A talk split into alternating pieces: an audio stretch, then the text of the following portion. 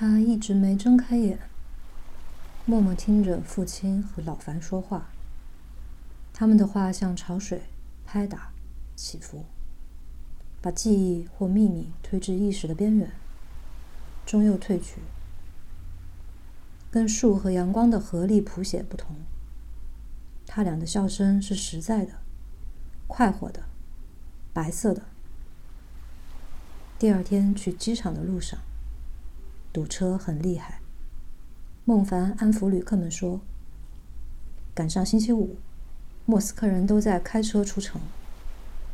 他们要在郊外小屋烧烤、钓鱼过周末。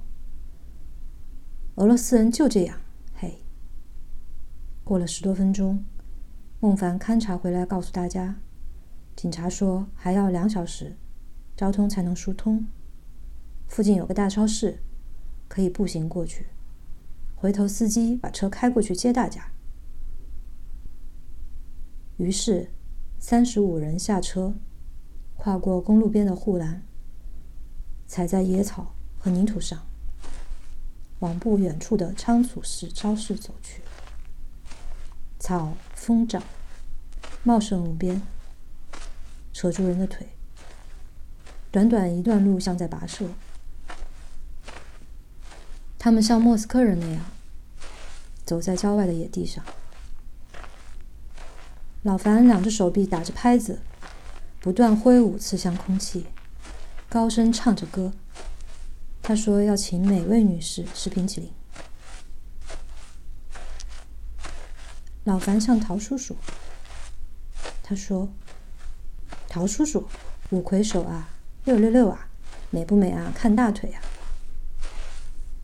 都是一张嘴，能跟你胡说八道？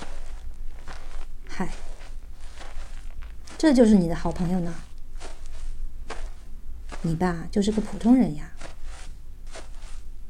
你猜我最喜欢陶叔叔什么？爱跟你们小朋友玩？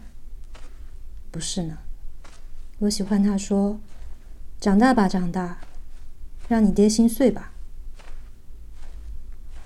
孩子里面，他确实最喜欢你，爸爸。啊，爸爸，摩斯密码的你，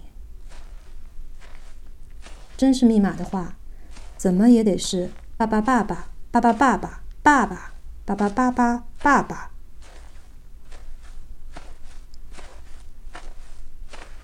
他想起小时候。一个下雨天，他跟父亲也曾这么各自走着。他打着伞，父亲裹着雨衣，把他的书包抱在怀里。雨水打在伞上，也打在父亲的头发上、肩膀上。他觉得和父亲会永远这么走下去。记忆如此清晰，他既不哀愁。也无遗憾。老樊挤了上来，跟父亲热闹的说起了话。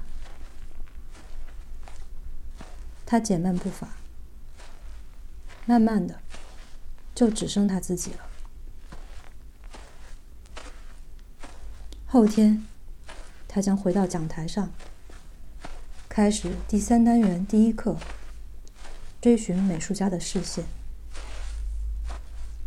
而此刻，在莫斯科的野草、泥土和气息里，他的眼睛吸入微小之物的颜色，待它们沉淀为单色的颗粒。